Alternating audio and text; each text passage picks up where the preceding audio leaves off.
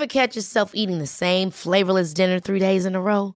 Dreaming of something better? Well, HelloFresh is your guilt-free dream come true, baby. It's me, Kiki Palmer. Let's wake up those taste buds with hot, juicy pecan-crusted chicken or garlic butter shrimp scampi. Mm. Hello Fresh. Stop dreaming of all the delicious possibilities and dig in at HelloFresh.com. Let's get this dinner party started.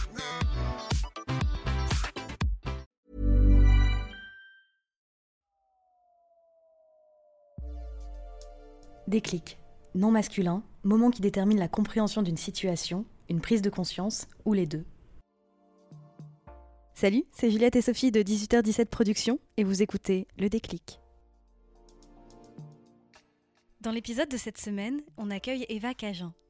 Photographe, Eva transporte à travers ses œuvres dans un univers doux, passionnant, dynamique et chaleureux. Un univers complètement à son image. Mais au-delà de cette passion dont elle a choisi de faire son métier, Eva, c'est aussi un esprit profondément libre et une indépendance chevillée au corps. Dans ce numéro du déclic, elle nous raconte comment elle est sortie des sentiers battus pour dessiner son propre chemin. Bon, comment tu vas, Eva? Je vais bien, et toi? Bah ça va très bien, je suis ravie de t'accueillir et Ah, Juliette aussi, même si elle n'est pas là euh, physiquement. Je sais qu'elle est elle-même ravie Oh. puisque je viens de la prévenir en fait par message. Eh Donc, ben, bisous Juliette, on pense fort à toi. Oui, Enfin, je, je parle pour toi, mais euh, je pense fort à toi. Mais je pense que Sophie aussi. bien sûr, je, je ne cesse de penser à elle. Ah, jour et nuit, c'est beau. C'est creepy. Peut-être un peu creepy, oui, ok. Un petit peu. Alors donc je disais, on est ravis de te recevoir dans le déclic Oh, et dans bah oui. ce nouveau numéro. Je suis contente d'être là. Dans le déclic, nous on aime bien, euh, avant de parler du déclic, de parler de l'avant-déclic. Oui. Euh, toi, comme c'est un déclic qui est arrivé quand tu étais assez euh, jeune, Ouais, j'avais... Enfin, jeune. C'est arrivé il y a 5-6 ans en soi. ouais, 5 ans. Donc pas si jeune. J'avais 22 ans. trop fort en 27 calcul mental. J'ai compté sur mes doigts. Je sais pas si t'as vu, j'avais le micro qui faisait... Oh, ça faisait ça. Et du Donc, coup, ouais, j'avais 22 ans. ouais, bah, j'aimerais bien revenir avant sur euh, bah, l'enfant que tu étais, l'adolescente que tu étais. T'étais, euh, t'étais comment? Est-ce que tu étais du genre à rester dans les rangs ou est-ce que Euh, tu étais un esprit libre déjà? j'étais j'étais une enfant très sage. Euh, j'étais je suis fille unique du coup euh, et j'ai pas eu de cousins cousines avant mes 12 ans. Donc j'ai eu euh, vraiment une enfance euh, solitaire, mais ça m'a pas pesé, j'ai été plus proche des adultes assez rapidement. Ouais. Donc des amis de mes parents qui étaient qui m'accueillaient à bras ouverts dans le cercle de mes de mes parents. Mais j'avais peu d'amis enfants finalement, à part à l'école, mais, mais en dehors non, donc je jouais beaucoup seule, j'étais vraiment très introvertie et solitaire. Mhm. Et ça m'a jamais pesé, ça a jamais été un problème, je me suis jamais dit que je manquais d'amis. Du coup, j'ai plutôt ouais, eu une enfance bon, très heureuse, mais ouais, assez seule, Mhm. assez solitaire. Et à l'école, je rentrais beaucoup dans les rangs. J'ai été euh, le genre de personne très énervante qui est première de classe jusqu'à tard, sans faire trop d'efforts. À tel point, quand je me souviens en CM2, j'avais un, un maître, un instituteur qui était euh, pas très. Euh, pas impartial, partial, du coup, enfin, qui prenait un peu parti des meilleurs élèves. Et moi, je me souviens euh, mentir sur mes contrôles, enfin, mettre des mauvaises réponses pour pas avoir de 20 sur 20, enfin, de 10 sur 10 d'ailleurs, à l'époque, c'était plutôt des 10 sur 10. Parce que euh, si j'avais des bonnes notes, ils m'encensaient un peu devant la classe et je, me faisais un peu des ennemis. Donc je boycottais vraiment mes, mes contrôles pour avoir genre 8, tu vois, pour être toujours bon élève, mais pas très bon élève. Après, au, au collège, ça a été un peu compliqué parce que j'étais, j'avais des amis, mais j'avais un look un peu, euh, bah, clairement gothique. J'avais les cheveux teints en noir, je me suis teint les cheveux en noir très, très jeune, à 12 ou 13 ans. Je m'habillais très sombre. euh, bon, j'écoutais Marilyn Manson. J'avoue, j'ai un peu écouté Tokyo Hotel, mais euh, voilà. J'écoutais beaucoup de, de, de métal et de. Et ça rentrait pas trop dans les cordes de, euh, bah, du collège dans lequel j'étais. Et du coup, bon, j'avais des amis évidemment, et c'était très cool, mais j'avais aussi. Enfin, je me sentais vraiment euh, un peu à part, mais sans me sentir. euh, trop outsider ou quoi que ce soit. hein. Je me suis jamais sentie spéciale, je me suis jamais sentie différente non plus euh, sur un point de vue psychique ou intelligent du tout. Je sentais juste que, bah ouais, ça je m'habillais pas de la même façon, j'écoutais pas la même musique. Et... Mais tu crois vraiment que c'était la seule source de décalage, ça? La musique et le style? Non, peut-être pas. Il y avait peut-être d'autres d'autres décalages. Peut-être que je commençais déjà un peu à, à pas trop trouver ma voie, à me dire que je suivais pas le chemin euh, tout à fait normal. J'avais des amis qui savaient déjà ce qu'ils voulaient faire plus tard. Bon, soit, en gros, j'ai 27 ans et je sais, mais je suis pas non plus sûre, sûre. Enfin, il y a des gens qui, qui trouvent leur voix très jeune et qui s'y tiennent et qui arrivent et c'est génial. Et je pense qu'on est de plus en plus dans notre génération à, à devoir errer un peu et à toucher des, des choses à droite à gauche pour comprendre un peu qui on est. Mhm. Parce que euh, c'est une société super compliquée là, où c'est dur de se faire sa place, c'est dur d'être, de s'affirmer, même si c'est de mieux en mieux, je pense, quand même, j'espère. Mais, euh, mais ouais, moi je sais que j'ai, je ne savais pas du tout euh, quand on me demandait dès l'école primaire ce que je voulais faire plus tard. Je savais pas du tout. Il y a tellement de, d'options, de voies, et j'avais tellement l'impression de pas me connaître du tout Ouais. que je, je me disais que je trouverais, je trouverais ce que j'ai envie de faire euh, tard, vraiment tard, parce que j'avais pas envie de me lancer dans des choses euh, qui me correspondent pas et qui sont pas du tout moi. C'est un peu bizarre dit comme ça, mais j'ai l'impression que je voulais rester fidèle à moi-même et que je me connaissais pas assez pour me permettre de trouver un métier qui est fidèle à ce que je veux. Ouais, ton objectif, ça a jamais été euh, de te faire euh, euh, 40K par, euh, par non, an et- vraiment pas, vraiment pas. J'ai jamais eu de, de prétention salariale. euh, j'ai jamais été. je me suis jamais dit que je voulais me faire plein de thunes et m'acheter des yachts, quoi. Vraiment. Euh, mais jamais, euh, ça m'a jamais trop traversé l'esprit. En même temps, moi, je suis en recherche d'amis qui ont des yachts et des piscines, donc Attends, n'hésite pas. hein. Bah, je suis désolée, je suis mal barrée. hein, pas toi. euh, c'est pas, c'est pas le meilleur plan que t'aies trouvé. désolée. Ouais, donc le rêve, euh, mettons, euh, si euh, euh, je t'avais tendu un micro euh, quand t'étais petite et ado, enfin, et slash ado, et que je t'avais dit, euh, c'est quoi euh, ton rêve de quand tu seras grande? Ton mode de vie idéal ou ta vie idéale? J'avais énormément de mal à me projeter et toujours maintenant, j'arrive pas du tout à me projeter à, quand je. Même dans 5 ans, c'est dur de me projeter. Je sais toujours pas si je veux des enfants. Je sais toujours pas où j'ai envie de vivre. euh, Je commence à me connaître un peu plus et à me dire que, ok, plus tard, je veux pas vivre en ville, je veux pas vivre. Enfin, je veux de la campagne et de la nature, mais je suis même pas sûre de moi. Je change vraiment d'avis facilement et c'est pas Mhm. grave. En fait, ce qui a été bien, c'est d'accepter que c'est pas grave de pas savoir ce qu'on veut Ouais. et que c'est pas voilà il y a des gens qui savent ce qu'ils veulent dès qu'ils sont petits ils savent qu'ils veulent des enfants qu'ils veulent une maison qu'ils veulent euh, enfin et que c'est très bien et il y a des gens qui savent pas et qui ont besoin de, Mais à de la limite, c'est peut-être eux qui ont raison, parce qu'il y a moins de chances d'être déçu quand tu Oui. sais pas ce que tu veux que quand tu sais ce que tu veux si ça se réalise pas. ouais ouais ouais oui c'est clair c'est clair après moi j'ai toujours peur de me dire que si je sais ce que je veux jeune et que je l'ai jeune bah et après? Enfin c'est je sais pas est-ce qu'il y a pas un risque euh, dix ans plus tard de se dire bah zut alors qu'est-ce que je fais de ma vie maintenant tu vois alors que si t'es en quête perpétuelle bon bah voilà il y a toujours des bonnes surprises en soi. Mais je sais pas, ouais, est-ce que jeune, euh, je t'aurais dit euh, Ah, bah, je sais que je veux aller à tel concert euh, trois mois plus tard et je sais que bon, bah, ce serait cool que j'ai mon bac, mais à part ça, aucune, aucune idée de ce que je, veux- je voulais faire. Mais je savais, je, je pense que je savais, pas clairement, mais euh, avec le recul, je pense qu'au fond de moi, c'était clair, que je voulais pas de stabilité, que je voulais pas de vie stable et que je voulais pas du tout euh, trouver quelqu'un jeune euh, et me, me poser jeune. Ouais. J'avais besoin d'explorer au maximum plein de choses avant de.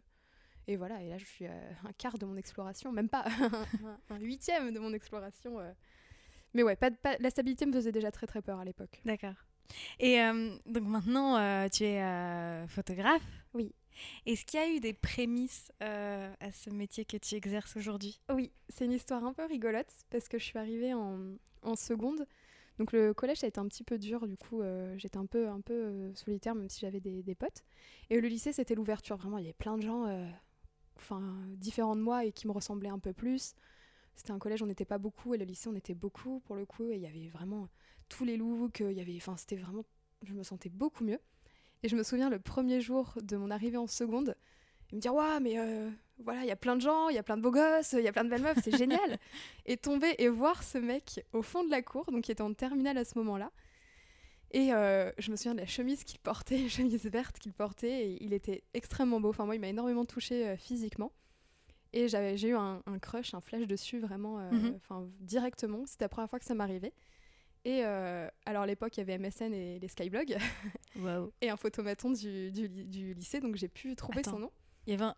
Il y avait un photomaton en fait, et dans le, dans le couloir, il y avait toutes les têtes de tous les élèves avec leur nom en dessous. Wow, ok. Très pratique quand Très tu voulais stalker. pratique, mais un peu angoissant parce que euh, je me souviens de ma gueule euh, sur le photomaton que j'avais donné au lycée, c'était un carnage. Ouais, pareil, je devais avoir les cheveux rouges et beaucoup, beaucoup trop de maquillage. Moi j'avais un œil fermé et un autre ouvert. Oh. Dommage. Mais du coup, c'était cool parce que tu remarques. Enfin, c'était cool. Oui et non, parce que tu remarques un peu les gens et tu peux aller voir leur nom.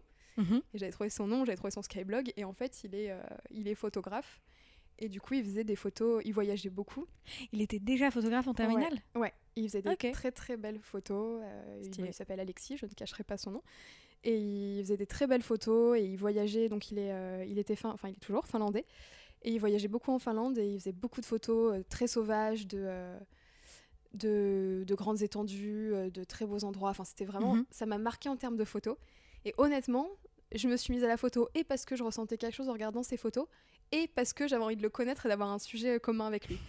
Donc, parce que tu y ressentais quelque chose en le regardant. oui, exactement, exactement. Quand je voyais au bout du couloir, j'étais un peu, un peu palpitante et tout ça. Et du coup, ouais, je me suis mise à la photo euh, essentiellement pour, euh, enfin, grâce à lui en fait. Il le sait, on en a reparlé après. Et euh, il a eu un gros gros impact sur, sur ma vie de photographe. Et donc cette rencontre avec, avec Alexis, si mes souvenirs sont bons, c'est ça qui t'a amené à ton déclic? Oui, exactement. Exactement, parce que euh, du coup, c'est quelqu'un de qui j'ai été pas si proche que ça pendant le lycée, où on s'est croisé à des soirées, on s'est un peu parlé et tout ça, et on s'est perdu de vue. Mais j'ai fait beaucoup, beaucoup de photos pendant le, pendant le lycée, et mhm. j'ai intégré après un BTS photo euh, qui était euh, à Roubaix. Et j'ai fait deux ans de BTS photo qui, honnêtement, désolé, mais m'ont pas servi. Et m'ont même plus ah démotivé de la photo qu'autre chose. parce que c'était des cours très techniques avec des profs que je trouvais pas si motivant. Si certains m'écoutent, j'en suis navrée. Mais euh, vraiment pas si motivant et même, euh, même décourageant. Alors il y avait des choses très bien où tu apprenais à faire de l'argentique et tu touchais à un aspect technique intéressant, mais il y avait vraiment un, un côté vraiment très décourageant. Et moi, quand je suis sortie, un BTS, c'est censé, te former à travailler directement après. C'est deux ans mhm. d'études où tu es censé travailler après. Et moi, je suis sortie de là avec mon diplôme en me disant, mais je suis pas du tout assez mature pour travailler, je suis pas assez prête du tout. Et j'ai plus envie de faire de photos. Vraiment, je me suis dit, la photo, c'est bon, j'en ai, fait deux ans et c'était pas cool. Donc j'arrête. Et euh, du coup, j'ai fait un, trois ans de master à Toulouse. Je suis partie vivre à Toulouse euh, toute seule. C'était génial. C'était des super bonnes années. Et euh, j'ai repris la... Et j'avais plus de numérique, d'appareil photo numérique. Ouais. Et du coup, j'ai récupéré l'argentique de mon beau-père. Et j'en faisais à droite, à gauche, vraiment parce que je voulais plus en faire. Mais c'était quand même au fond de moi, je crois. Et après l'écœurement du BTS, ça m'a c'est revenu naturellement. Je faisais des photos argentiques avec deux copines qui en faisaient aussi. Et c'est revenu naturellement et je me suis très vite rendu compte que c'était quelque chose qui me passionnait tellement et qui me faisait me sentir tellement bien de faire des photos que je pouvais pas lutter contre. Et du coup, je me suis racheté un, numérique d'occasion. Et là, j'en ai refait vraiment sérieusement. Donc, en gros, le, problème pour toi, ça a été quand euh, la photo est devenue scolaire. Ouais, ah ouais, ouais, ouais, ça m'a. Et qu'il fallait. Il y avait des contraintes pour faire de la photo, qu'il fallait rendre des devoirs à telle heure. Euh, enfin, je me sentais pas du tout. J'arrivais pas à m'approprier les sujets et à mettre ma patte dedans, en fait. C'était. Euh, il y avait tout, il y avait du studio, il y avait, enfin, il y avait plein de choses. En plus, c'était des horaires assez crevantes parce qu'on faisait 8h, 19h à 1 heure de route de Lille, donc euh, tu as peu de temps à côté finalement pour bosser. Euh, et, ouais, vraiment, moi, le côté scolaire m'a découragée complètement. Et ce qui est assez drôle, c'est que j'étais très scolaire avant. Vraiment, jusqu'au lycée, jusqu'au bac, j'étais très scolaire. C'était très agréable pour moi de marcher dans un chemin déjà dessiné où il fallait avoir son bac de toute façon. Alors, ce qui est maintenant n'est pas du tout euh, quelque chose qui est utile à la vie, je pense. Enfin, les études, je considère pas ça comme quelque chose de très utile finalement. Mais euh, bon, bah, quand tu es au lycée, qu'on dit il te faut ton bac, bah, tu passes ton bac et tu te poses pas trop de questions. Mhm. Et c'était cool d'avoir chaque jour bah, fallait écouter les cours, fallait réviser et j'avais pas de décision à prendre. En fait, je suis très mauvaise pour prendre des décisions, surtout quand ça me concerne personnellement, je, je sais pas les prendre. Et du coup, bah voilà, jusqu'au bac, ton chemin il est à peu près dessiné. Tu choisis si tu fais L, ES ou, ou S euh, à l'époque, mais à part ça, t'as pas de choix à faire quoi. Donc c'est cool, c'est tranquille et voilà, t'as juste à bien apprendre tes tables de multiplication et, et tout ça. Enfin, moi, ça avait, le côté scolaire me rassurait énormément.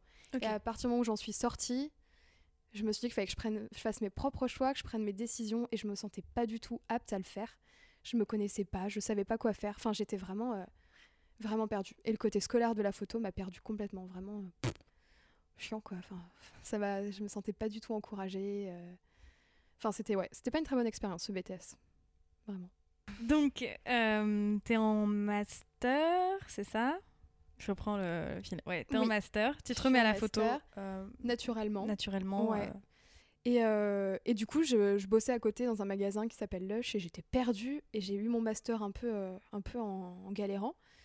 Et vraiment, à la fin de mon master, j'étais perdue. Mais genre, oui, qu'est-ce que je fais maintenant? Enfin, je sais pas ce que je veux faire. je veux pas trouver de boulot, j'ai pas envie de travailler parce que je me sens pas assez mature, je suis perdue, enfin perdue dans la société. Mhm. Et vraiment, et j'avais des potes à côté qui arrivaient à bosser, qui trouvaient, qui étaient embauchés après leur stage, euh, qui trouvaient leur voie, enfin qui au moins trouvaient leur voie pour un an ou deux. Ouais. Et moi, j'étais mais perdue, perdue, à pas savoir qui je voulais être, où je voulais être, mais vraiment. euh, et un peu en détresse, tu vois, pas en ah c'est trop cool, euh, j'ai plusieurs pistes à explorer, vraiment en détresse et en comparaison, à me dire je sais pas ce que j'ai envie de faire comme métier, je ne sais pas. Et euh, c'est marrant, c'est que là et un- a eu, j'ai eu mon, mon déclic un peu. Ok. Et donc c'est le- toujours le même Alexis, avec qui j'avais été très très peu en contact euh, pendant toutes ces années, vraiment très peu. Depuis le lycée, euh, quasiment plus rien, quoi. Non, quasiment plus rien. On s'était vu à des soirées quand je remontais à Lille, à des potes en commun. euh, avec- enfin, vraiment, ouais, on s'était croisés, mais vraiment peu. Et, et en fait, il m'a, il m'a proposé euh, un peu sorti nulle part. Je sais plus trop comment ça s'est passé, ou c'est moi qui ai un peu insisté. Euh, il, est, il, vi- il était- il vivait en camion à ce moment-là, parce Ouais. que lui aussi, bah, c'est quelqu'un de très marginal qui, euh, qui veut sortir du système quand même et qui est très, euh, très ouvert, euh, enfin qui est très engagé dans certaines démarches psychologiques et qui, enfin qui est un, enfin qui est un personnage. Et je sais pas, donc je devais avoir euh, bah, du coup 22, oui. Et il m'a, je sais plus trop comment ça s'est fait, mais en gros il est descendu à Toulouse en camion et on est parti trois jours ensemble en camion dans les Pyrénées. Et alors moi c'était c'était génial parce que déjà j'étais avec un crush de lycée avec qui j'avais peu parlé, tu vois, je comprenais pas ce que je foutais là, j'étais alors mais qu'est-ce que je fais là? Et en fait ça a été trois jours qui ont été très très violents euh, parce qu'on a beaucoup discuté, on a beaucoup bu, on a beaucoup roulé, on était dans les montagnes, euh, tout ça, et en fait il m'a mis en face de choses. Lui il avait une avancée vraiment euh, sur beaucoup de choses que moi je n'avais pas du tout, enfin j'étais pas prête du tout à voir, et il m'a mis en face de choses qui ont été un peu des révélations et un peu violentes pour moi. Et j'ai un peu des, trous sur ce qui s'est passé, mais euh, je sais que je suis sortie de là avec un, un traumatisme positif, tu vois, où je sentais qu'il s'était passé un truc, enfin qu'il y avait des discussions un vraiment week-end violentes. pivot, quoi. Ouais, ça a été pivot. Ces trois jours ont été vraiment pivot. Il m'a entre autres dit euh, de lire un bouquin de Eckhart Tolle qui s'appelle Le pouvoir du moment présent, que mon papa m'avait offert euh, quelques années avant et que j'avais pas du tout réussi à lire, vraiment pas. C'est quoi ce, ce livre? Alors du coup, alors je suis pas du tout développement personnel, je déteste ça. J'ai essayé de lire un peu de Laurent Gounel et de Paulo Coelho et je déteste ça. Et Eckhart Tolle, du coup, qui a écrit Le pouvoir du moment présent, il a un nom bizarre, hein, ça fait un peu Eckhart Tolle, mais non, il s'appelle Eckhart Tolle. Ok. Voilà, c'est euh, euh, quelqu'un qui a eu une illumination un peu, mais pas du tout euh, théologique, enfin c'est pas du tout lié à Dieu ou quoi que ce soit. Il s'est rendu compte qu'en fait la seule chose que possède l'être humain, euh, c'est le moment présent. C'est que ça sert à rien de se projeter dans le futur, d'angoisser sur le futur ou de vivre dans son passé parce que tu ne le, tu ne le possèdes plus Mhm. et que du coup s'ancrer dans le moment présent c'est très important parce que tu te connectes à toi-même, à, ta, à ton essence et à ce que tu es vraiment. Et du coup ce bouquin-là, c'est euh, un bouquin qui t'apprend à lâcher prise et ça c'est vraiment très important à lâcher prise sur, euh, bah, sur tout ce, ce à quoi tu te lides mais de manière négative, donc beaucoup à ton ego.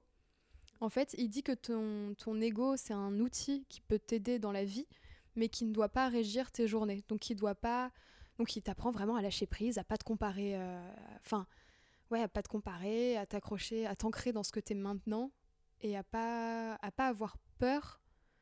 Et entre autres, par exemple, sur la peur, il dit quelque chose de très intéressant, c'est que euh, quand t'as très très peur, t'es dans le moment présent à 100%. Genre, si t'es en danger un jour, Mais vraiment en danger, C'est pas cool. non, c'est pas cool du tout. Mais ça te t'ancre dans le moment présent et tu penses pas à demain ou tu penses pas à hier. Tu vois, t'es vraiment, il faut que je me sorte de ce danger-là maintenant, tout de suite. Ouais.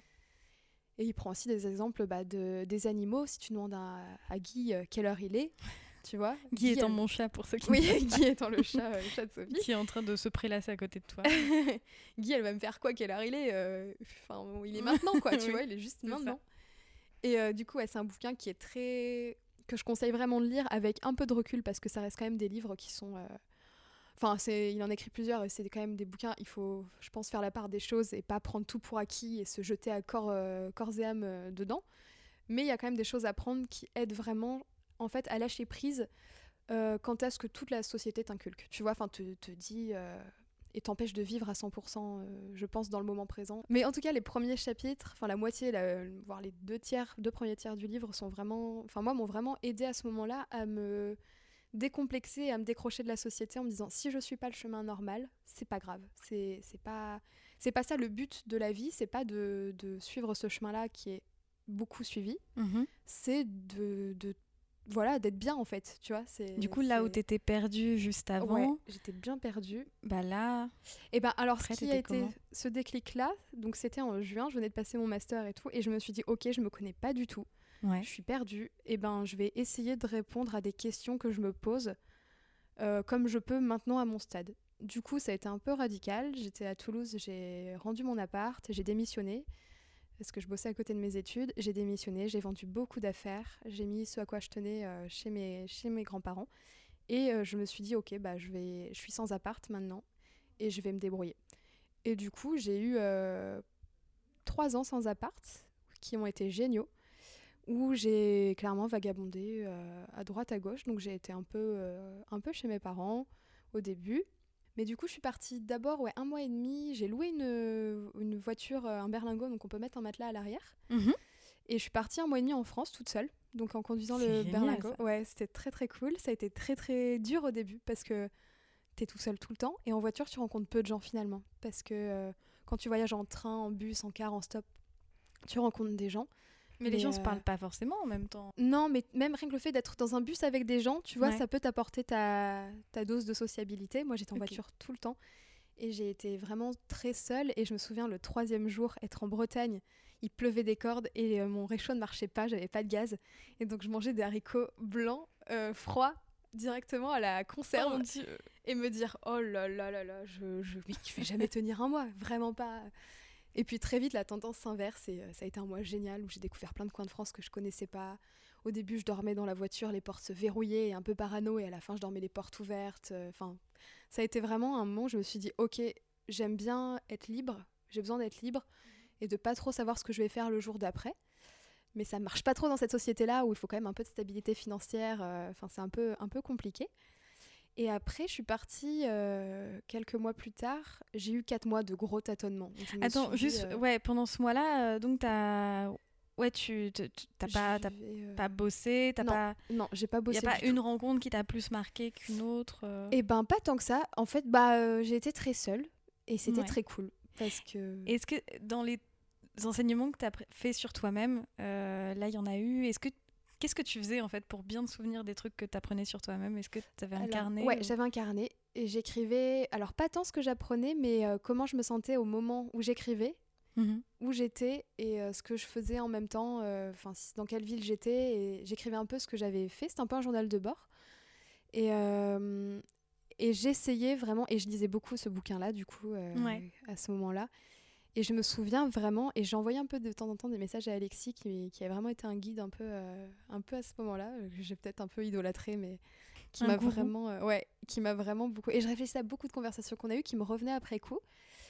Entre autres, on, bon, on s'écarte un peu, mais euh, j'ai toujours eu vachement de mal à être en couple, vraiment euh, beaucoup, beaucoup de mal. C'était un Mhm. peu, euh, enfin, c'est un peu un- une prison pour moi le couple, clairement, parce que c'est devoir des choses à quelqu'un, euh, c'est devoir écrire des textos ou appeler parce que il y a des choses à rendre.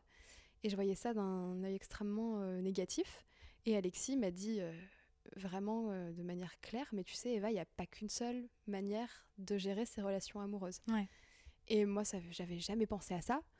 J'étais même un peu jalouse dans mes relations, tout ça. Et du coup, pendant, tout, pendant un an ou deux qui ont suivi ça, je vais déconstruire vraiment les relations amoureuses. Et j'ai appris à, à laisser. Enfin, à aller, je suis allée jusqu'au polyamour, quoi, où vraiment j'arrivais à voir plusieurs personnes en même temps, qui voyaient plusieurs personnes. Et c'était extrêmement sain et extrêmement agréable. De... C'était libérateur quoi. Ouais, c'était très très libérateur de me dire que. De toute façon, il y a, y a plein de, de schémas, genre il y a plein de vêtements et plein de musique pour correspondre à tout le monde, tu vois, Ouais. parce qu'il y a plein de genres de, de musique différents et plein de, de fringues, ouais, voilà, de nourriture euh, pour que tout le monde y trouve son compte. Mais il y a qu'un seul bon schéma de couple, entre guillemets, tu vois. Et moi, ça me semble improbable qu'avec autant d'individus sur une planète, tout le monde arrive à, à avoir le bon, enfin le schéma de couple qu'on nous conseille. Donc d'être, euh, d'être, euh, de voir qu'une seule personne et d'être, d'être fidèle et d'être, euh, d'être amoureux d'une seule personne, Ouais, tu vois. Et moi, ça, je me suis jamais retrouvée là-dedans du tout. Et c'est Alexis qui m'a dit il y a d'autres moyens d'être bien et c'est pas de mauvais. Enfin, c'est pas, il y a pas de bon ou de mauvaise situation. tu vois, enfin c'est.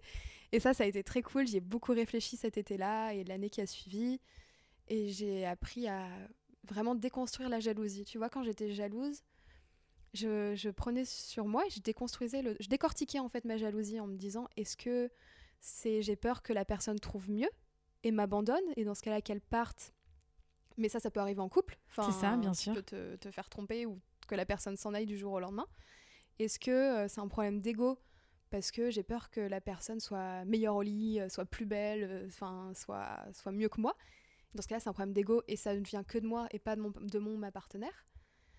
Et en Et fait, encore moins de l'autre personne potentielle qui est Voilà. la source de ta jalousie. Exactement, exactement. Et du coup, j'ai réussi à déconstruire tout ça. Ça a pris un peu de temps, mais ça a été extrêmement libérateur de, de faire tout ce chemin-là. J'avais envie de le faire. Je pense qu'il y a des gens qui ne veulent pas le faire parce qu'ils sont très bien dans leur couple. euh, Il y a des gens à bien, qui ça vois. va, bien sûr. Voilà, ouais. et c'est très très bien. Moi, je savais que je m'y retrouvais pas du tout et qu'en plus, bah, sexuellement, j'ai envie de connaître plusieurs personnes. Mhm. Euh, je me, je- j'estime pas que je me connais très très bien sexuellement et que du coup avoir plusieurs partenaires c'est bien. C'est bien de creuser avec un ou une partenaire évidemment, mais c'est bien aussi de. Et puis tu vois, C'est bien dire, aussi de euh, creuser tout seul. C'est bien de creuser tout. C'est très important de creuser tout seul. c'est très très important de creuser tout seul. Mais voilà, je me suis très vite rendu compte que bah, j'étais pas du tout faite pour quelque chose de de fermé en tout cas, enfin de fermé, Ouais. pas du tout de fermé, mais de couple exclusif où tu ne vois qu'une personne et euh, après il y a plein de couples exclusifs qui sont très ouverts et qui sont très épanouis. Moi, je savais que je pouvais pas être bien là-dedans. De, de base, je, je l'ai vite su. Je me suis dit, ok, l'exclusivité, je c'est pas pour moi. Il y a plein Mais gens, c'est un pan de connaissance de toi qui est, enfin, ou de soi, enfin, qui est déjà hyper important en fait, Ouais. de, de se rendre compte de ça. Ouais, ouais. Ouais, ouais, ouais, c'est clair. C'est assez, euh, c'est assez dur d'arriver jusque-là même et de te dire, ok, bah je signe pour de la galère parce que des gens ouverts, il y en a. Et il y en a de plus en plus. Enfin, ouverts. À chaque... Je me- je m'exprime mal parce qu'il y a plein de gens. Bah, des polyamoureux, quoi. Oui, voilà. Ouverts dans ce sens-là, pas ouverts d'esprit, mais ouverts dans le sens couple ouvert. Quand, quand tu mets un pied dedans, tu te rends compte qu'il y en a beaucoup. Et qu'il y, en a, il y a plein de gens qui ont envie d'essayer, qui sont prêts à essayer et qui n'ont pas forcément les outils, mais qui les cherchent et qui vont aller vers ça euh, de manière assez douce, naturelle et avec beaucoup de respect et de- d'amour pour eux et leurs partenaires. Et en fait, il y en a pas mal. Mais quand tu mets, quand es complètement étranger à ça au début, tu te dis mais qu'est-ce que je vais faire? Enfin, comment je vais m'en sortir? Les gens vont me prendre pour une folle. euh, Enfin, et finalement, ça, ça va. Voilà, je me suis un peu écartée du sujet. je Mais non, crois, pas du tout, parce que ça fait partie de bah, tous les processus Oui, de, euh, générait ce. d'apprentissage de bah, bah, qui je suis. Oui, en fait. exactement. Et c'est tellement dur de te connaître euh, quand on te dit un peu ce que tu dois être quand même, parce que Oui, la société veut te- absolument qu'on voilà. soit, euh, te dit un peu ce que tu dois personnes. être, que tu dois quand même euh, avoir euh, quelqu'un, euh, avoir être propriétaire le plus tôt possible, avoir un métier. Mais le métier, tu dois être bien dedans, mais tu dois aussi gagner de l'argent. C'est quand même le chemin idéal qu'on t'indique, quoi. Alors que c'est pas du tout, du tout le seul chemin. Et c'est juste un peu dur de, bah, de l'accepter et de te dire, ok, bah moi je choisis de pas suivre ce chemin-là et c'est pas grave.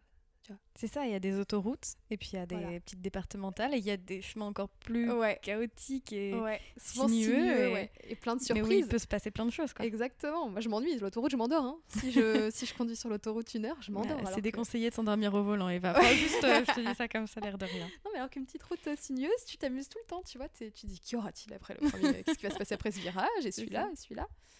Mais ouais, du coup, ça a été, euh, ça a été ça. Et puis après, j'ai pas mal voyagé, du coup, parce que pareil, euh, j'estimais que je me connaissais pas du tout. J'étais perdue. Euh, je m'aimais pas beaucoup non plus. Ouais. Et je savais toujours pas du tout ce que je voulais faire, mais vraiment pas du tout. Et du coup, je suis partie. Alors, j'ai bossé dans un restaurant en, en montagne pendant six mois où j'ai économisé euh, comme une petite fourmi chaque centime. Et oui, du coup, je suis partie en voyage un an, mais ça a été euh, extrêmement riche, Mhm. vraiment. Euh, je suis partie d'abord six semaines avec des copains jusqu'en Serbie en voiture, où euh, je suis tombée très, très, très amoureuse de- d'une des personnes avec qui j'étais. C'était une- la deuxième fois de ma vie que j'étais très, très amoureuse de quelqu'un. De quelqu'un qui était amoureux slash De- amoureuse en retour ou pas? Non, non, qui était amoureux Ok. de quelqu'un d'autre.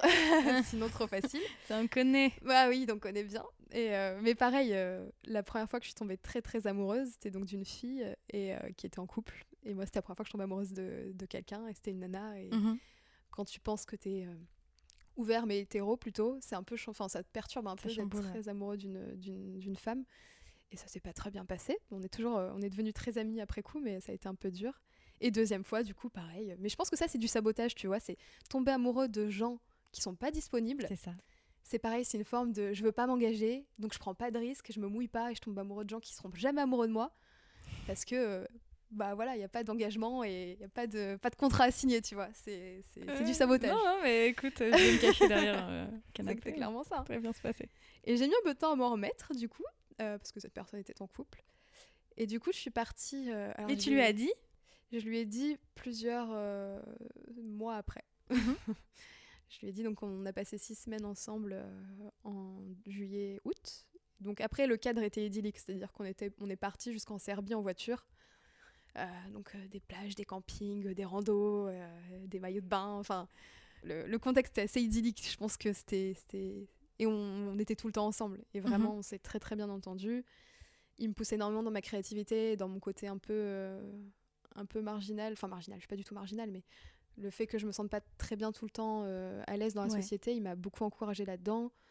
Et, euh, et voilà, ça a été, euh, c'était très salvateur. Et en fait, enfin salvateur, ça a été très, très douloureux aussi vu qu'il n'était pas amoureux de moi du tout. En fait, quand je suis rentrée de voyage euh, euh, avec eux, je me suis dit que je pouvais pas retourner à Lille dans ma vie normale parce que j'étais tout le temps, toujours aussi paumée. Ça faisait, ça faisait un an que j'étais paumée et je l'étais tout le temps. T'avais pas plus de réponses à ce moment-là? Pas du tout, du tout. Et non, vraiment pas. Du coup, j'ai pris des billets pour aller au Canada toute seule. Et euh, sur un coup de tête, je crois que j'avais un peu bu, j'ai pas, j'ai pris des billets, un aller-retour euh, sur deux mois. Et du coup, euh, deux semaines plus tard, je partais au Canada toute seule. Et là, tu te sens comment? Alors là, Parce que t'as as quoi, 23, 24 ans? Ouais, je devais en avoir 25 là, du coup. Ouais, Tu en pars à 25 l'autre bout du monde euh, Ouais. solo, parce qu'en plus tu pars à Vancouver, si mes souvenirs Oui, sont bons. ça. Donc, euh, En fait, j'ai pris des billets où j'atterrissais à Vancouver. Et deux mois plus tard, je repartais de Montréal. Ok. Donc j'avais deux mois pour faire quand même 5000 km. Donc Ce qui n'est pas rien. Voilà, entre Vancouver et Montréal, tu as plus d'espace qu'entre Montréal et Paris. Tu as plus de Ouais, kilomètres. Donc euh, c'est quand même une bonne. euh, Et je suis partie quasiment sans argent. Donc je devais avoir 1000 euros pour deux mois, ce qui au Canada n'est rien. Ouais, c'est rien cher du quand même là-bas. quoi. Ah ouais, ouais, c'est très très cher. Donc avec rien. Et en fait, j'ai voyagé en coach surfing et en stop euh, tout le temps. Enfin, j'ai fait, euh, j'ai fait un ou deux campings à un moment. Je suis partie avec une tante. Et j'avais des amis à Montréal. Donc à Montréal, j'ai été hébergée. Mais euh, le premier mois et demi, euh, j'ai fait que du coach surfing et du, et du camping. Et euh, ça, ça a été un voyage qui m'a beaucoup, beaucoup appris sur moi. Parce que tu arrives à Vancouver avec le décalage horaire, ton sac à dos. Je parlais pas extrêmement bien anglais, je me débrouillais, mais un anglais scolaire, tu vois, enfin un niveau B2 quoi. Et, et tu parles, enfin j'étais perdue, vraiment perdue. Je suis arrivée en coach surfing dans une super baraque euh, avec des, des, que des mecs qui jouaient du jazz. C'était trop cool, vraiment c'était trop cool. J'y ai passé 2-3 jours. Et j'ai eu une grosse, grosse mésaventure euh, au tout début de mon voyage où en fait je suis allée en stop jusqu'à Victoria. Donc Victoria c'est sur l'île de Vancouver et c'est une île qui est au sud, euh, enfin c'est une île qui est au large de Vancouver qui est très grande. Et Victoria c'est la ville qui est le plus au sud. Et donc tu prends un ferry du sud de Vancouver à Victoria. Mhm. Et j'avais un coach surfing euh, à Victoria. Et euh, donc mon premier coach surfing s'était très bien passé, donc j'étais mise en confiance. C'était la première fois que j'en faisais. Et je suis tombée sur un coach surfeur euh, euh, du coup canadien, euh, un mec de 40 ans à peu près, qui physiquement présentait très bien, euh, un mec euh, beau, tu vois, enfin qui répond aux critères euh, de, de Quelle de la société. actuelle, ouais. Euh, moi qui ne me plaisait pas du tout et je me suis jamais posé la question et qui en fait a été extrêmement tactile et malaisant pendant le temps où j'étais avec lui. Donc, même le euh, Canada réputé pour être un, un- Ouais. un pays sûr pour les Ouais. femmes, euh, en fait, mm, Ah bah là on non. se fait emmerder quand même. Quoi. Ouais, bah je me suis fait emmerder mon premier soir dans un bar. Je me suis fait emmerder très fort par un mec très drogué. Et là, et vraiment, ce coach surfing m'a mis euh, extrêmement en difficulté, vraiment en grosse difficulté. C'est-à-dire? Alors, c'est-à-dire qu'en fait, le mec déjà est venu me récupérer en, en voiture euh, juste avant le ferry et je lui avais ramené une bouteille euh, de whisky, je crois, parce que sur son profil, il avait mis qu'il aimait bien le whisky. Ok. Et c'est, tu vois, de la politesse, voilà, de coach surfing, euh, tu ramènes une bouteille euh, pour remercier. En fait, déjà, il a énormément bu au, au volant et dans le ferry, et moi, ça me met mal à l'aise de boire beaucoup d'alcool fort quand tu vas conduire. Voilà. Et il était extrêmement tactile dans le, dans le bateau. Directement. Genre, il vient de te rencontrer. Ah ouais, et- il vient de me rencontrer et genre, il me prenait par les épaules. euh, Un bon porcasse, quoi. Ouais, et moi, euh, sur le coup, tu vois, en fait, ton cerveau ne sait pas trop si t'es en danger ou pas, parce que peut-être que juste il est comme ça, il a pas non plus fait de choses. euh, Oui, parce que tu venais d'arriver, à la limite, Ouais. peut-être tu t'es dit, genre, c'est peut-être culturel Voilà, là-bas, on est très exactement. tactile. Ça faisait trois jours que j'étais au Canada, j'avais, j'étais encore crevée du décalage horaire. Je me suis dit, bah, j'ai peut-être pas les codes, et voilà, c'est juste comme ça. Et euh, on arrive chez lui, donc on conduit. Il me pose des questions assez malaisantes sur euh, ma vie sexuelle, euh, sur, enfin, sur pas mal de choses assez malaisantes. Et en fait, en anglais, c'était dur de mettre une barrière avec lui parce Ouais. que en français, j'aurais su dire bon, stop, c'est bon, vous me mettez Mhm. mal à l'aise. En anglais, étant et en anglais scolaire, je j'osais pas, je savais pas trop quoi dire. Et donc on arrive chez lui, j'étais épuisée. L'appart était fait de telle manière qu'en fait, il avait une mezzanine et que moi, si je dormais sur le canapé, lui, il dormait au-dessus de moi. Euh, la mezzanine Ah, merde, donnait sur le canapé. en plus. Ouais, il me voyait. Tu vois, s'il se penchait du lit, il me voyait. Et en fait, il me force vraiment, il me met une pression pour qu'on aille boire des, des coups. Donc bon, moi, je veux pas non plus être mal poli, tu vois. Je suis, Ouais. m'héberge trois nuits, euh, j'y vais. Au restaurant, il me pose vraiment des questions extrêmement mal à l'aise, vraiment malaisantes. Euh, du genre, euh, bah, enfin, malaisantes. Qui sont pas malaisantes quand tu les poses à ta pote, mais à quelqu'un que tu connais pas. Mais du genre, est-ce que t'as déjà couché avec des filles? Est-ce que t'as déjà eu des plans à trois Euh, Bah, déjà, entre potes, on se pose pas les questions de cette façon-là. Voilà. On y met un peu plus les formes en soi. Enfin, Voilà, c'est dans la conversation, quoi. C'est Voilà. c'est pas comme ça face à de but en blanc, quoi. et de but en blanc. Donc je suis un peu mal à l'aise, je lui réponds un peu en baragouinant, en essayant d'être quand même sympathique parce que j'avais ce côté, il faut être poli. C'est mon coach, enfin c'est mon coach surfeur, faut que je sois poli et faut qu'il m'aime bien euh, parce qu'il m'héberge trois jours, quoi. Faut pas que je sois désagréable. Et puis, euh, enfin, je suis une nana et lui c'est un mec. Enfin, tu vois, il y avait un côté très bizarre où je me disais, il faut que ça se passe bien. Ouais. Et euh, il m'emmène boire euh, des, des shots de tequila dans un bar à côté. Il danse avec moi, mais même mes potes, je danse pas comme ça avec eux. Tu vois, genre vraiment très serré, très proche. Et je suis mal à l'aise. Et je lui dis, je lui dis, je suis mal à l'aise, je voudrais rentrer. Et euh, je sais pas, il a peut-être pris ça comme une invitation, mais on sort et il me met une main au cul. Mais mon gars, une main au cul comme euh, tu sais que c'est pas une erreur, tu vois. Ouais. Et là, je me dis, je peux pas laisser passer ça, sinon c'est porte ouverte. Et donc, je me mets à hurler tout ce que j'ai en anglais. Je me souviens l'avoir insulté de porte de frigo. Je, je sais pas, je.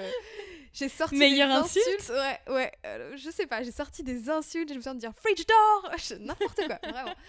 Et en fait, il, il se recule, il me fait Ok, je suis désolée, euh, j'ai tenté. euh, tu me dis non, c'est non, t'inquiète pas. Mhm. Et du coup, je me dis, bon, bah, ça a peut-être marché avec des nanas. Et là, il voit que non. euh. Du coup, on dort. Je dors hyper mal parce que bah, je suis pas sereine, je suis pas à l'aise quand même. Et le matin, il me dit, donc c'était le moment où en fait l'herbe devenait légale en- au Canada. Et il me dit qu'en fait, il y a un magasin d'herbe en bas de chez lui et que s'il parraine quelqu'un, il a de l'herbe gratuite. Donc, est-ce que je peux m'inscrire au truc pour qu'il ait de l'herbe gratuite? Euh, Donc, euh, ok, on y va. Il achète, euh, il achète son herbe, moi je souscris au truc. Il m'emmène manger des, un petit déj. euh, En plus, j'avais dit que j'avais pas de thunes, il me faisait faire des restos, il m'invitait pas et ça coûtait un bras. Et moi, je voyais mon budget. euh, ah ouais, je voyais mon budget qui dégringolait euh, et moi, je n'osais pas dire non parce que je me sentais redevable qu'il m'héberge, alors que c'est pas le but du coach surfing. Il m'enferme en plus dans la voiture et je devais attendre qu'il vienne m'ouvrir pour pouvoir descendre. Et, euh, et il m'emmène du coup prendre un petit déj et j'étais vraiment, mais euh, pas du tout euh, physiquement dans la séduction. J'étais en pyjama, en legging, en chaussures de rando, les cheveux sales, pas maquillée, vraiment, et pas du tout dans une posture de séduction, vraiment pas.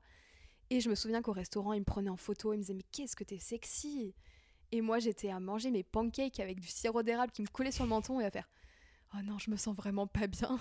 enfin j'étais pas en sécurité, vraiment je me sentais pas en sécurité. Et on rentre chez lui et il était du coup je sais pas à 10h30 11h et il me fait il fume, enfin il roule, je le vois pas rouler. Et il me fait euh, il me il me tend le joint en premier et il me l'a tendu donc moi je fume pas d'herbe parce que je, je réagis très mal au THC. À chaque fois que j'en ai pris, j'ai très mal réagi. Du coup, je, je suis pas du tout euh, à l'aise avec ça. Je picole et je peux faire d'autres trucs, ça va, mais le- le- l'herbe, vraiment, je j'aime pas du tout. Et il me, il me le tend avec un tel, euh, un tel regard. C'était clairement, si tu fumes pas, t'es vraiment nul, tu vois.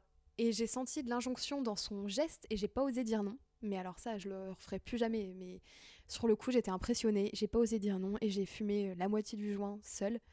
Et lui, après, l'a pris et n'a pas fumé dessus. Et euh, il a, je crois qu'il a tiré une latte. J'avais dû en tirer 15. Une latte et il l'a jetée. Et euh, il me dit qu'on va partir faire un tour en moto. Et moi, je, je me dis que je peux pas passer la journée collée à lui. Enfin, tu vois, en moto, t'es derrière et t'es Ouais, accroché. Ça me dégoûtait physiquement. Il me dégoûtait physiquement. Et euh, on prend l'ascenseur. Et dans l'ascenseur, je commence à avoir plus aucune perception de l'espace. Donc l'ascenseur me tombe dessus. euh, et je me dis, ok, je suis en train de, de, de bader. Enfin, je commence à être droguée, à être défoncée. Euh, je veux être en sécurité. Et du coup, je remonte. Je lui dis que j'ai oublié un truc ou je sais plus ce que je baratine. J'avais la clé de chez lui, il me l'avait laissé le double. Je remonte. Je rentre chez lui et je m'enferme dans la salle de bain à clé. Et je suis rentrée vers 11h et j'en suis sortie à 18h. Et j'ai eu, mais vraiment, 7 euh, heures de bad intense. Mais j'ai jamais eu ça de ma vie. Donc euh, après, quand j'en parle aux gens, les gens me disent qu'il a dû couper ça à quelque chose, enfin qu'il a dû foutre quelque chose dans l'herbe. Dans mais j'ai vraiment eu 7 heures de blackout total où j'ai des petits flashs de genre je me réveille et tout est rose autour de moi. Et euh, je crois que je t'avais déjà raconté une fois, je me, je me, suis, je me souviens me réveiller. Et en fait, ces toilettes étaient un peu rondes, les portes étaient rondes et coulissantes. Et euh, j'étais persuadée que si j'étais dans un truc rond, c'est que c'était une, une, fusée qui allait décoller. Et je comprenais pas pourquoi j'avais pas. Je me voyais dans le miroir et je comprenais pas pourquoi j'avais pas de tenue de cosmonaute. Et du coup, j'ai tout vidé dans la salle de bain. J'ai vidé tous les shampoings, tous les dentifrices, tous les placards pour trouver ma tenue de cosmonaute. Vraiment, enfin. et ça a duré 7 heures et je me suis réveillée au bout de 7 heures. J'avais, je, transpirais, j'avais les cheveux mouillés. Enfin, je pense vraiment que j'ai été droguée, euh, droguée à mon insu, quoi. Euh, je me souviens qu'il a essayé de rentrer et que j'avais fermé à clé et qu'il n'est pas rentré. Quoi. Ouais. Excellent réflexe. Ouais. Et c'est tout ce dont je me souviens. Et quand je suis sortie, du coup, il devait être 19h, il faisait nuit, il faisait déjà froid, c'était en septembre euh, à Victoria, il faisait un peu froid le soir. Et euh, je suis sortie dans un état de paranoïa extrême, mais vraiment extrême, à me dire tout le monde sait que je suis droguée, tout le monde me veut du mal. Là, je peux pas appeler ma mère parce qu'il fait nuit en France. Enfin, mhm. qu'est-ce qu'elle peut faire? Elle est à l'autre bout de, de, la planète. Je peux rien faire. Et j'ai eu un bon réflexe qui a été d'écrire sur un groupe Facebook, euh, genre les, les Québécois euh, avant, à Victoria ou les, Français à Victoria. Et j'ai écrit euh, Je suis là, j'ai besoin d'aide, est-ce que quelqu'un peut venir me chercher? Et un mec qui s'appelle Charles, qui sera mon sauveur à vie, a dit Écoute, là je suis pas là, mais j'arrive, je suis là à 7h du matin, je suis devant, devant l'appart. Et donc il était 7h du soir. Encore 12 heures à tirer. Quoi. 12 heures à tirer. et j'avais toutes mes affaires chez, chez le mec. Et j'ai, euh, je suis rentrée, il était là, j'étais extrêmement mal à l'aise. Il me parlait pas. Enfin, c'était trop bizarre, vraiment trop bizarre. Et on a regardé un film et j'étais au bout du canapé et au bout de un quart d'heure de film, je sens qu'il se rapproche et qu'il colle sa jambe à la mienne et qu'il pose sa main sur ma cuisse. Dégoût. Ah ouais, non mais j'en pouvais plus. Et là, j'étais tellement mal que je me souviens juste me dégager et me dire putain mais euh, laisse-moi tranquille. Vraiment là, je, enfin c'est non. Et il a pas réinsisté et euh, on s'est couché et c'était la pire nuit de ma vie parce qu'il est sorti. J'étais extrêmement parano, vraiment encore. Je dormais mal, enfin je dormais pas d'ailleurs. Et il est descendu et je me souvian quand il descendait la mezzanine, il m'a dit c'est pour moi. Là c'est pour moi. Donc mes chaussures sont là, la porte est là. Je prends pas mon gros sac, j'en ai pas besoin. Donc faut que j'attrape mes chaussures, que je fonce à la porte, je le pousse et je pars en courant. Les escaliers sont là, je prends pas l'ascenseur et j'étais hyper tendue sur le canapé à me dire ok là tu risques le viol, tu, tu pars, tu, tu pars en courant. Euh, et, en fait, il allait juste aux toilettes. il m'a pas touché, il a il rien allé dans la fusée. Ouais, il est allé dans la fusée, exactement. Et à 7h du matin, euh, enfin 6h45, j'avais mis mon réveil, j'ai pris mes affaires et je me suis barrée, mais euh, furtivement, comme une voleuse. il m'a vu quand même, il m'a demandé ce que je faisais et moi j'ai dit je m'en vais, j'ai un covoiturage, je m'en vais. Et je suis partie et quand je suis partie, c'était le soulagement intense. Donc il y a Charles qui, m'a, qui a été avec moi pendant deux jours, qui m'a beaucoup aidé, qui avait, je lui ai tout raconté. C'est un Québécois adorable, il m'a, vraiment, euh, franchement sauvé. Et après, je suis repartie en stop, toute seule, euh, pour continuer mon voyage, quoi. Et je suis allée jusqu'à Tofino. Et, euh, et, là, je me souviens, sur la plage de Tofino, j'étais prise en stop par une famille géniale. Le mec, c'était le sosie de Brad Pitt jeune. C'était agréable. et ils m'ont lâché sur la plage de Tofino et je me vois face à l'océan Pacifique qui est assez sauvage, tu vois. C'était la première fois que je voyais le Pacifique comme ça il pleuvait un peu et je me vois me dire ok là je lâche prise et, euh, et, je vis mon voyage à fond et ça va bien se passer. Et j'ai eu vraiment un déclic aussi sur cette plage là où je marchais toute seule, euh, pieds nus sous la pluie à me dire c'est bon, maintenant je laisse plus rien me, m'arriver de négatif et je me laisse plus faire. Tu vois, je suis pas une victime, je suis pas passive. T'as pas laissé des choses euh, néfastes t'arriver, c'est juste certains hommes ont un énorme problème. Mais tu vois, c'est pas enfin parce que du coup tu sentais responsable de ça alors qu'en fait ah, t'es en aucun cas responsable de ce qui t'est arrivé quoi. Non c'est juste que j'aurais dû suivre mon instinct. À partir du moment où le mec dans le bateau me touchait euh, et que ça me mettait mal à l'aise j'aurais dû me barrer. Mais c'est juste que je me suis dit tu sais j'avais le cette limite entre la raison et le le il m'a rien fait il me touche les épaules il me touche le dos pour euh, pour m'orienter dans le bateau et pour euh, parce qu'il me parle mais il m'a rien fait et donc mhm. est-ce que je fabule est-ce que je suis parano? Mais en fait, ton instinct, c'est ultra précieux. Surtout quand t'es une nana et qu'on t'a appris que tu pouvais te faire emmerder euh, à tous les coins de rue. Ton instinct, c'est ultra précieux. Et mieux vaut se barrer et aller payer une auberge de jeunesse 50 balles une nuit le temps de te remettre que de te ça dire. te serait euh, peut-être revenu moins cher que tous les restos dans voilà, en lesquels plus, sans certainement. certainement. D'ailleurs, quand je suis arrivée à Tofino, j'ai pris une auberge de jeunesse pour, euh, pour deux nuits. Ouais. Parce que j'avais besoin de me sentir en sécurité et de me refaire. euh, Enfin, de me sentir bien. Et je me suis dit, bah oui, bah, je claque euh, 100 dollars, euh, c'est pas grave. Enfin, là, c'est nécessaire. Mhm. Et tout le reste du voyage s'est très très bien passé. J'ai eu euh, un mec chelou en stop, mais j'ai même pas eu peur. Je lui ai dit, vous me laissez descendre maintenant. Je veux pas rester dans cette voiture-là. Et il a fait? Il me l'a fait. Il m'a laissé descendre euh, direct, euh, vraiment. Et j'ai pas du tout. Et mon, le reste de mon voyage a été génial, mais ça m'a fait un gros déclic quant à la condition de femme, Mhm. où j'avais. Je m'étais jamais dit que c'était. Enfin, mes parents m'ont jamais dit être une femme. Enfin, tu vas plus en chier en étant une femme qu'en étant un homme. Mes parents me sont vraiment élevée. euh, Enfin, normalement, euh, je veux dire, extrêmement positivement, en me disant que que voilà que j'étais quelqu'un de bien que j'étais enfin qui m'aimait et je me suis jamais sentie euh, Plus fragile. plus fragile voilà jamais et là ça m'a été un déclic de me dire ok bah oui je, je suis une femme et les gens peuvent me considérer comme plus fragile plus faible et je le je peux l'être et, euh, et ça m'a aidé à faire un gros gros chemin par rapport à ça parce que euh, et aussi de réappropriation du corps tu vois se faire toucher quand t'es pas d'accord euh, voilà, j'ai, moi j'ai eu des emmerdes aussi. euh, euh, j'ai eu des agressions sexuelles plus jeunes Mhm. qui ont été des gros traumatismes aussi. Bien sûr. Et il y a tout un chemin de réappropriation du corps qui est dur à faire en fait et qui est important de faire, Qui prend certainement des années. qui prend des années, je pense. Et ce moment-là, je me suis dit, ok, être une femme, ça peut me nuire, tu vois. Le fait d'être née femme peut me nuire, mais je veux pas que ça me nuise. Donc euh, je m'empêcherai pas de voyager, je m'empêcherai pas de faire ça, c'est hors de question. Et comment tu fais Mais, pour te euh, protéger euh, en voyage? Euh, alors maintenant, alors j'ai moins voyagé. Du coup, je suis revenue du Canada et après, je suis partie en Asie, mais avec ma meilleure copine. Donc, on Ouais. était deux. Et l'Asie, c'est extrêmement sécure. Quand t'es une nana, enfin deux nanas blanches en Asie, il peut rien t'arriver a priori. Enfin, il peut t'arriver des Et choses. pour- Pourquoi? Bah, c'est des gens. Le, le pire qui puisse t'arriver, paraît-il. Alors, je pense qu'il arrivait des mauvaises choses à des, à des gens, évidemment. Mais nous, en Asie, on ne s'était jamais senti en, insécu- en insécurité. La seule chose qui aurait pu nous arriver, c'est de se faire voler nos affaires. Parce que, en tant que femme blanche, t'es considérée comme riche. Enfin, Mhm. riche. Et t'es riche, hein. euh, En vrai, tu pars avec, euh, avec euh, 3000 euros en Asie, t'es extrêmement riche. Parce que euh, tu as de quoi vivre 4 mois facile euh, avec 3000 euros. Et du coup, voilà, c'est le truc qui peut t'arriver. Mais nous, on n'a jamais été mal regardés. On n'a jamais eu peur de parce qu'on était des femmes. On a dormi dans des, des dortoirs avec que des hommes, euh, avec des locaux. Il nous est jamais rien arrivé. Euh, vraiment, on s'est pas senti en danger du tout en Asie. Vraiment pas du tout. Alors qu'au Canada, oui. Alors qu'en France, souvent. Euh, en Europe, souvent. Mhm. Donc, euh, après, voyager à deux, c'est pas voyager seul. Ouais, j'imagine. Et tu vois, le plus mal à l'aise qu'on ait pu avoir en Asie, c'était avec des, des voyageurs. Enfin, on n'a jamais été en Avec danger. des Européens. en Des Européens. euh, Ouais, des. Européens qui, qui draguent un peu, qui sont un peu lourds. euh, et voilà. Mais du coup, ouais, voyager seule en tant que femme, il faut le faire, je trouve, parce que vraiment, tu trouves beaucoup de. Pas de réponses, mais t'apprends à te connaître un petit peu. T'as beaucoup appris à te connaître. Ouais. euh, T'as plus appris à te connaître au, Au C'est peut-être Canada une question stupide, hein, mais au Canada toute seule ou au Népal avec ta meilleure pote? Eh ben, pas du tout de la même façon en fait, parce que le Canada, c'était la première fois que je me confrontais vraiment seule et j'étais hors de ma zone de confort à 100%. Mhm. Et j'avais peur, très très peur. Le fait d'être avec Juliette en, en Asie, c'était un pilier. Et donc, c'était beaucoup plus rassurant. Et même Mhm. quand on avait des galères, parce qu'on a eu des galères, c'était ça allait parce que j'étais pas seule. Le fait, donc du coup, t'apprends pas du tout sur toi de la même manière. Et les deux sont extrêmement enrichissants et extrêmement intéressants. Dans les deux cas, t'apprends vraiment à prendre du recul euh, sur plein de choses.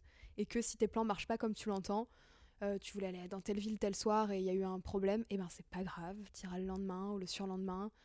Euh, voilà. En- au Né- le Népal, c'est une grosse claque parce que tu, tu vois vraiment de la vraie misère, vraiment de la vraie misère. Et tu te dis sur le coup, ok, quand je vais rentrer en Europe, je vais être différente de ce que j'étais avant. Et en fait, non, parce que très vite, tu reprends tes habitudes européennes, euh, tu as plus de mal à lâcher prise, à prendre du recul euh, et à invoquer, enfin, convoquer ce que tu as appris en voyage. Et tu reviens un peu à. Mais c'est peut-être aussi une façon de se protéger, non, en soi Parce que si tu essaies de garder euh, le même état d'esprit en voyage au Népal que euh, en France avec euh, des codes Oui. très, euh, Oui, très stricts, euh, peut-être peut-être tu, tu, tu, tu vrilles en fait. Oui, Euh, tu vrilles. trop douloureux, je pense. Oui, tu peux pas du tout vivre de la même façon de, dans tous les cas. C'est pas du tout le même climat qu'il y a sur le pays. Sur les, enfin, c'est pas du tout la même chose. Euh, donc oui, tu peux pas du tout vivre de la même manière. C'est sûr. Mais c'est dur un peu de revenir. euh, Ah, tu m'étonnes. de revenir. Après, on n'a pas voyagé si longtemps que ça, vu qu'on est parti que 4 mois en Asie. On a rencontré des gens qui voyageaient depuis plus d'un an. Et je me dis que le retour en, en France, ça a dû euh, foutre une bonne claque. Soit c'est des gens, je pense, qui sont orientés beaucoup vers la permaculture ou des choses plus indépendantes et un peu en marge. Euh, soit les, soit c'est la déprime, quoi. Enfin, c'est vraiment dur de, de rentrer en étant convaincu que tu peux vivre avec peu de choses et que ton bonheur, il n'est pas du tout dans le matériel, il n'est pas dans ton travail. euh, Enfin, que, que tu te sens assez connecté avec toi. Et en fait, tu arrives en France et euh, te- enfin, très vite, tu te redis, mais non, mais il me faut un appart, Il me faut un taf, mes factures. il faut que je paye mes factures. euh, Ouais. Oh, cette nouvelle paire de chaussures à la mode, j'ai bien envie de l'avoir parce que ça va être du plaisir sur le coup euh, qui va me faire du bien. Parce que tu trouves plus trop ton compte euh, dans la société française. Ouais. Enfin, c'est ouais, le, le retour, il est un peu, un peu violent quand même, ouais. Mais le voyage, ça a été un gros déclic le dernier, de me dire, ok, je veux pas du tout subir ma vie. Et je suis rentrée en France en me disant, ok, je veux pas subir mon travail et je veux pas Ouais. subir. euh, Je choisis d'être en France parce que j'avais envie de vivre en France, c'est un pays que j'adore, qui est hyper varié en termes de paysages, de, enfin de plein plein de choses, c'est très varié que je connais pas assez. Et euh, alors je suis pas du tout patriotique, pas du tout au contraire, mais euh, je me disais que j'avais envie de connaître le pays dans lequel j'étais née et de bien connaître en termes de plutôt de paysage, tu vois, et pas tant de, de culture, mais vraiment de paysage et de relief parce que c'est tellement varié que ça vaut le coup. Donc j'ai choisi de vivre en France un moment et, euh, et voilà, de pas du tout euh, être, être esclave de de- de- d'un patron ou de Puis de la culture de la performance euh, Ouais, très voilà. occidentale. très occidentale en plus.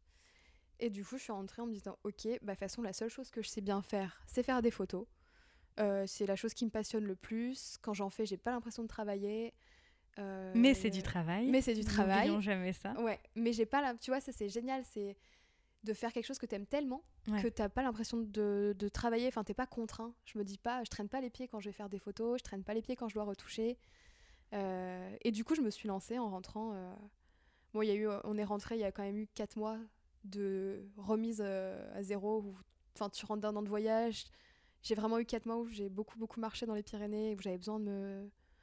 Ouais, de, faire, euh, de souffler un peu et de me dire, ok, qu'est-ce que je veux? Et du coup, après, avec, euh, avec Juliette, on a trouvé un appart à Lille. Euh, alors bon, il y a eu toute cette histoire de Covid euh, qui est arrivée aussi. On a pris notre appart en février et un, un mois plus tard, on était confinés. Mais du coup, ouais, je me suis lancée dans la photo en me disant que je fallait que j'essaye à 100% euh, de... Enfin, que j'y arrive à 100%, euh, enfin que je me mette corps et âme dedans. Et bah, du coup, depuis janvier, alors j'ai eu des péripéties professionnelles à droite à gauche parce qu'au début, j'avais un mi-temps pour m'aider un peu, que j'ai quitté pour un autre euh, boulot mieux payé qui s'est mal passé. Enfin, ça ça m'a finalement aidé à me dire que je j'étais pas faite pour euh, euh, être salariée. Non, mais c'est vrai, c'est dur, c'est très dur en fait euh, quand t'es s- assez sensible, je pense, et que tu veux bien faire et que tu veux. Enfin, moi, presque, j'aurais pu travailler sans, sans être payée. J'aurais presque trouvé ça normal. Tu Il vois, faut pas faire euh, ça, Eva. mais non. Et du coup, je me suis dit que bon, bah, être mon propre patron, c'était cool. Euh, gérer mon emploi du temps. J'en chiais parce que bah, la, la photo, c'est dur. C'est euh, dur de se démarquer par rapport à d'autres, euh, enfin, tous les photographes. On est, les réseaux sociaux, c'est un enfer. Euh, Il y en a partout, des photos, partout, partout, partout. L'algorithme aussi n'aide pas. Sur Ouais. Instagram, c'est très compliqué. Oh, c'est l'enfer. Ils nous mettent des gros bâtons dans les roues. Des poutres dans les roues d'ailleurs. Mes petits trous. euh, tu sais, moi je roule encore avec le, le vélo pour enfants avec les deux petits trous. Des euh, poutrelles dans ton tricycle. Oh, ouais, voilà, ils foutent des poutrelles dans mon tricycle, exactement. Et euh, mais bon, ça commence à aller. je commence à m'en sortir à peu près. Voilà. Et j'ai espoir. Et j'y crois vraiment que ça va, que je vais réussir à en vivre à terme. Là, je suis pas loin. Enfin, pas loin. Je suis pas loin d'en vivre de manière précaire, mais de pouvoir payer mon loyer et, et de me nourrir. Ouais, ce qui est, ce qui est, ce qui est ce un qui est minimum déjà vital. bien. Et ce qui est quand même très bien euh, grâce juste à sa passion. Mais je pense qu'à terme, il faut s'accrocher un an ou deux et qu'à terme, j'arriverai à en vivre bien. Mais j'en suis sûre, moi j'en suis persuadée. Mais euh, en fait, quand on euh, préparait le, le déclic, tu as eu cette phrase très inspirante que j'aimerais bien que, que tu redises, s'il te plaît. Ah, c'est euh, Sur. euh, sur le fait que je ne suis pas une success story. C'était ça ça. non, pas, euh, euh, non, pas que. Tu n'es pas encore à tes Oui. yeux euh, l'idée oui. type d'une success story comme on en entend plein. Voilà, c'est Euh, ça. c'est vrai que les, les discours de, de- de réussite de gens qui sont déjà tellement installés dans leur, euh, Ouais. dans leur domaine, c'est euh, inspirant bien sûr et il en faut. Mais on ne devrait pas s'inspirer que de ça parce qu'il y a un côté... euh, où on se compare et où on se sent peut-être pas se sent à la loin. hauteur. Voilà, on se sent loin. Et c'est vrai qu'il y a beaucoup, beaucoup de gens qu'on entend, donc à la télé, émission, tout ça, de gens qui ont réussi dans leur domaine. Et euh, alors ça fait du bien, mais ça fait aussi un peu de... Ça peut être douloureux parce que ouais, tu te sens très très loin de ça. mhm. Et moi, je n'ai pas encore réussi dans mon domaine. Enfin, je vis pas de la photo. Euh, je suis... Enfin, voilà, je, je suis indépendante et c'est cool. Mais je n'ai pas réussi encore. Et j'espère que ça va marcher. Et j'y crois. T'as pas euh, réussi par rapport à tes critères à toi, par rapport aux Oui. critères d'autres personnes. euh, Oui, je pourrais avoir réussi avec des critères de... Oui, oui, ça dépend.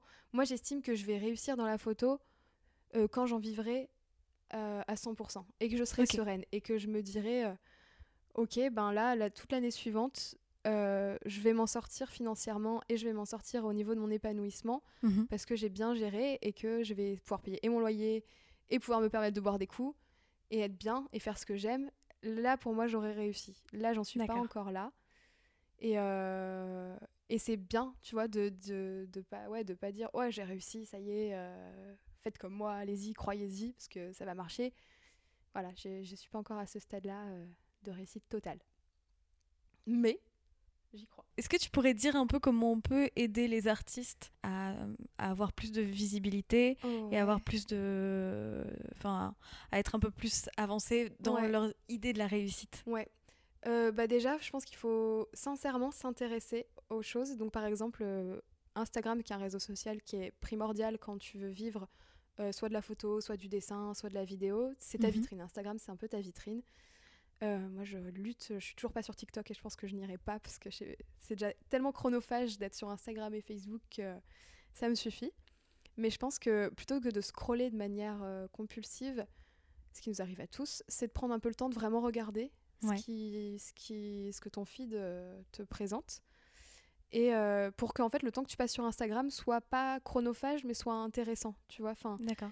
Que tu te penches vraiment sur les, les œuvres qu'on te présente. Euh, moi, quand je poste une photo, ça, c'est, c'est cool si j'ai des likes et tout ça, mais j'aime bien me dire que les gens ont regardé Mhm. vraiment la photo et ont pris, euh, je sais pas, 30 secondes, tu vois, pour vraiment la regarder et pour essayer de ressentir des choses euh, par rapport à ça. Moi, c'est ce que je me force à faire maintenant, pendant quand je vais dans des expos et que je suis pas trop touchée par les œuvres, je me force à les regarder 30 secondes, c'est pas, c'est pas long, et je ressens toujours un petit truc, tu vois, même si, euh, même si c'est pas grand chose, j'arrive toujours à, à créer un tout petit lien entre moi et, et l'œuvre, et c'est extrêmement agréable de, de faire ça. Et donc, bah, pour soutenir des artistes, hein, on, est, on est plein à, à essayer de lutter contre l'algorithme d'Instagram qui est vraiment euh, Une chiant. catastrophe. Ouais, qui est vraiment une catastrophe. Et alors juste euh, liker, commenter, partager, c'est un énorme soutien. Énorme parce que ça fait que... Enfin, Instagram se dit, ok, vu qu'on like son post, c'est qu'il est bien, donc on va le rendre plus visible à d'autres. Bien sûr. Et C'est ça un donne cercle plus de... vertueux. euh, Ouais, exactement. Et ça donne plus de visibilité. Euh, donc ça, c'est hyper important. C'est gratuit en plus. Enfin, liker une photo, ça te prend littéralement une demi-seconde. Commenter un peu plus, partager un peu plus. Au moins une seconde. au moins une seconde, voilà. Euh, juste mettre un petit cœur, tu vois, ça, ça augmente la visibilité. Donc ça, vraiment, dès que vous avez quelque chose que vous aimez sur Instagram et qui vous touche, euh, commentez. Vraiment, c'est Ouais. une aide précieuse, vraiment précieuse. Moi, je trouve beaucoup, beaucoup de mes contrats par Instagram. Et quand Instagram me coupe euh, l'herbe sous le pied en me donnant zéro visibilité, ce qui arrive souvent, bah c'est c'est très très dur. Et ne pas hésiter, du coup. Moi, j'ai posé il y a pas longtemps euh, avec mon copain pour une, une photographe parce que j'avais envie de voir ce que c'était que d'être modèle. Et, Ouais. euh, et c'était une expérience géniale. Où vraiment, je me suis sentie bien dans mon corps, j'étais heureuse de voir les photos et ça m'a fait un bien fou au moral. Donc euh, voilà, n'hésitez pas à poser, euh, à mettre, à pas acheter le dernier iPhone, mais à, poser pour une séance photo, à pas, euh, voilà, enfin, mettre votre argent dans des choses comme ça aussi parce que c'est, ça fait du bien et c'est important et ça soutient énormément les, les, photographes, les artistes, euh, voilà. Et liker les posts sur Instagram. Vraiment, Voilà. ça aide. non, mais vraiment, ça aide. Hein, Tu m'étonnes. Bah merci beaucoup Eva. Pas de rien. C'était trop bien. Voilà. En tout cas, je suis ravie euh, parce que j'ai un peu euh, dû insister pour euh, te faire venir euh, à notre micro. Et ben non, mais en tout cas, soyez contents. Et, et si vous suivez pas le même chemin que tout le monde, c'est bien. Mais c'est bien si vous suivez le même chemin aussi. Enfin, suivez votre chemin, quoi. Ouais, c'est ça. En fait, Ouais. c'est ça. Faites-vous confiance Faites-vous et- confiance. Suivez votre instinct aussi. Et ouais, grave, suivez votre instinct. Putain, grave. Absolument. Excellente conclusion. Oui. Merci d'avoir écouté le déclic d'Eva Cagin. Pour retrouver son travail ou pour prendre rendez-vous avec elle pour un shooting, vous pouvez vous diriger vers la description de cet épisode. On y a mis le lien vers son site et ses comptes Instagram. N'hésitez pas à aller découvrir nos autres formats, la chanson ou l'apéro, à vous abonner sur votre application d'écoute préférée et à nous mettre 5 étoiles et un commentaire. On se retrouve la semaine prochaine pour un nouveau numéro de la chanson et dans deux semaines pour un tout nouveau format qu'on a vraiment hâte de vous faire découvrir. À bientôt!